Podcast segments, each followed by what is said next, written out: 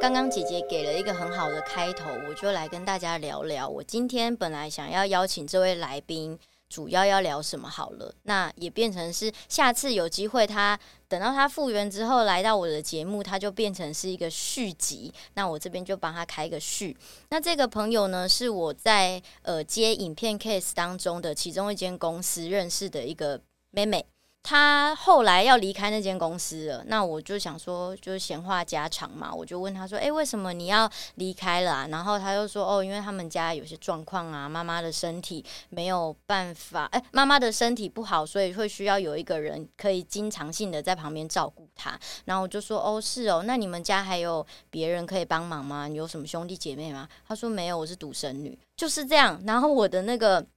灯泡就亮了，我就说哦，是哦，你是独生女哦。他说对啊，然后我就说哦，哎，我有一个节目，哎，是专门为这个独生子女开的一个内容，那你也可以分享给你，你听听看，那你也可以给我一些 feedback。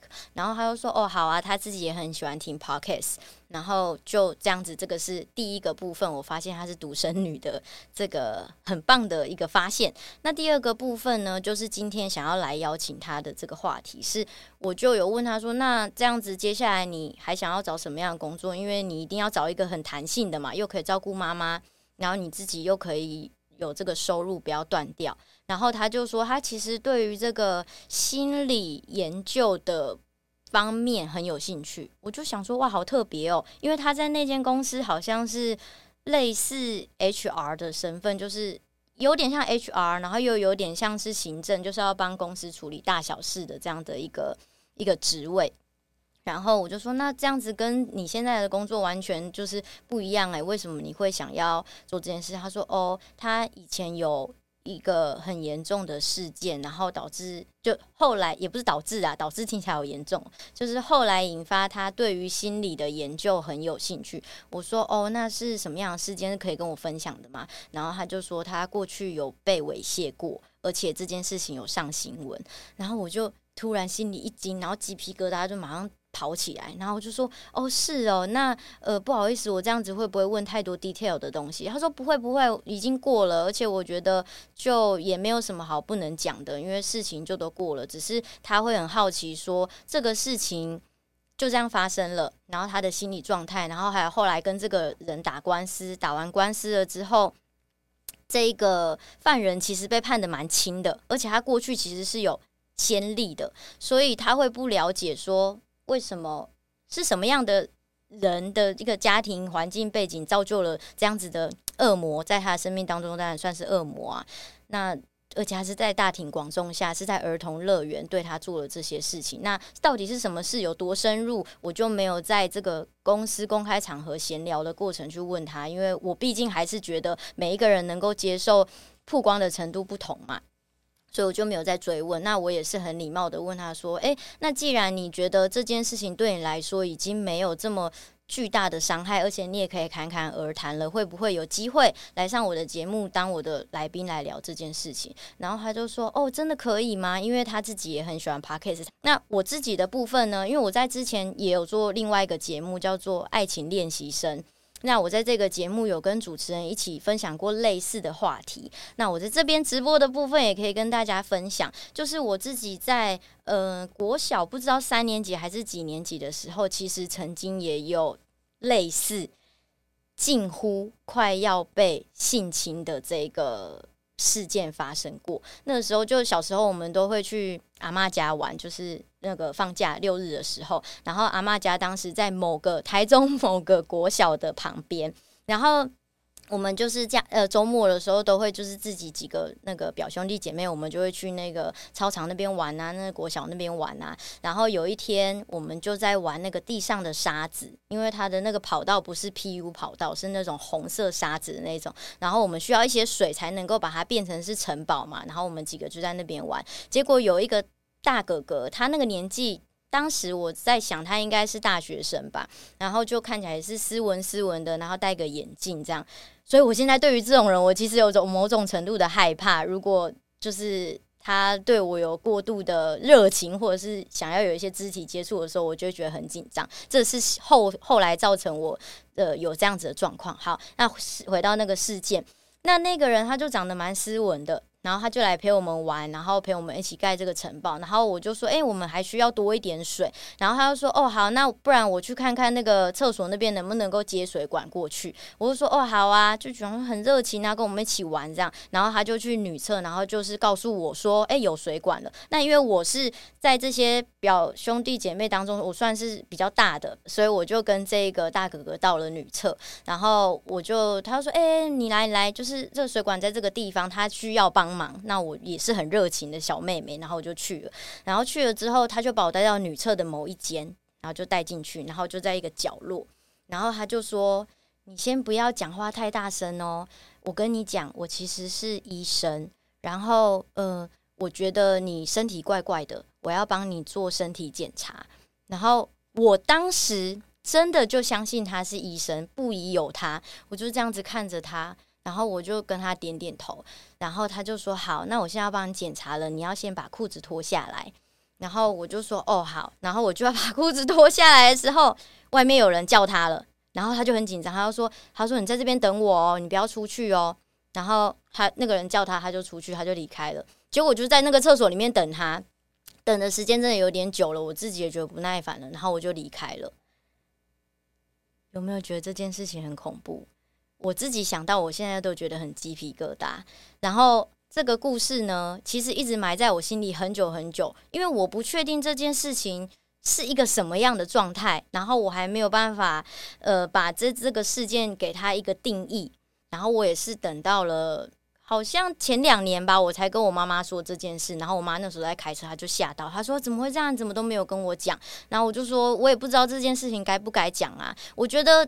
我会觉得很犹豫，该不该讲？有两个点。第一个点是，我不知道为什么内心会觉得羞耻，就是为什么我会跟一个陌生男人去厕所里面，然后就听信他这件事情，然后那个羞耻感是有点难用言语文字去把它具体化形容的，所以这是第一个我不敢讲的原因。然后第二个是，其实没有什么事情发生啊，就只是我。被关在那个地方，然后被他这样子讲，所以没有真正的事情发生，好像也没有必要小题大做。可是那样子不舒服的感觉一直存在在我心中。那我后来怎么发现这件事情带给我其实蛮巨大的一个很不舒服的感觉啊？是在两个点发现的。第一个点就是因为我有一些谈恋爱的经验嘛，然后历任男朋友当中。或者是我在选择我自己想要交往的男生条件当中，完全都没有当时那个国小出现的那个大哥哥的那个长相，一律就直接他就不会在我的这个择偶条件里面。然后所有交往的男朋友当中，没有一个是长那样子的，这是第一个我的发现。我会尽量的去避免跟这样子的人有直接的接触，我觉得很恐怖。然后。就毛毛的，也不是真的是很恐怖，觉得他很很很吓人。我还是有这样子很斯文类型的朋友，就只是觉得说毛毛的，我不会再进一步跟他有这个男女关系的这个情愫发生。然后第二个是我其实在性方面开发的很晚，就是我很不喜欢。呃，情侣在独处的时候，突然有一些些接吻，接下来之后的亲密动作。那当然，后面有很多的跟跟不同的比较成熟的女生朋友聊天聊这件事情，然后也渐渐的发现有不一样背景、不一样年纪的女生，她们在人生过程当中也有遭受到类似猥亵啦，甚至真的是有被强暴、有被暴力等等这样子的。